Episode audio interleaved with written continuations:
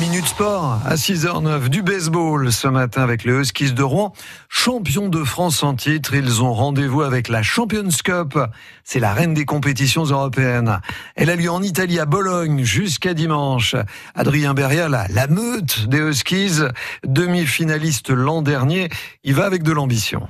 Quand il parle de cette Coupe d'Europe, les joueurs ont les yeux qui brillent. Bastien Dagneau, nouvelle recrue du club cette saison, est impatient de se frotter aux meilleures équipes européennes. La Coupe d'Europe, pour nous, c'est le meilleur moment de l'année parce qu'on affronte les meilleurs clubs. On est champion, donc euh, on va affronter les autres champions. À la différence que euh, certains clubs sont professionnels, nous on est amateurs. Donc c'est vraiment intéressant pour nous euh, de, de, se frotter à eux. Quoi. Rouen n'y va pas du tout pour faire de la figuration. On y va pour gagner, quoi qu'il arrive. On sait que ça va être super dur, on sait que ça va être long, on sait que ça va être fatigant. Dylan Glisson est le catcheur des Huskies. Vous savez, c'est ce joueur qui est accroupi derrière le batteur et qui donne les stratégies à son équipe en faisant des signes. Nos atouts, c'est, je dirais, la façon dont on joue avec le cœur.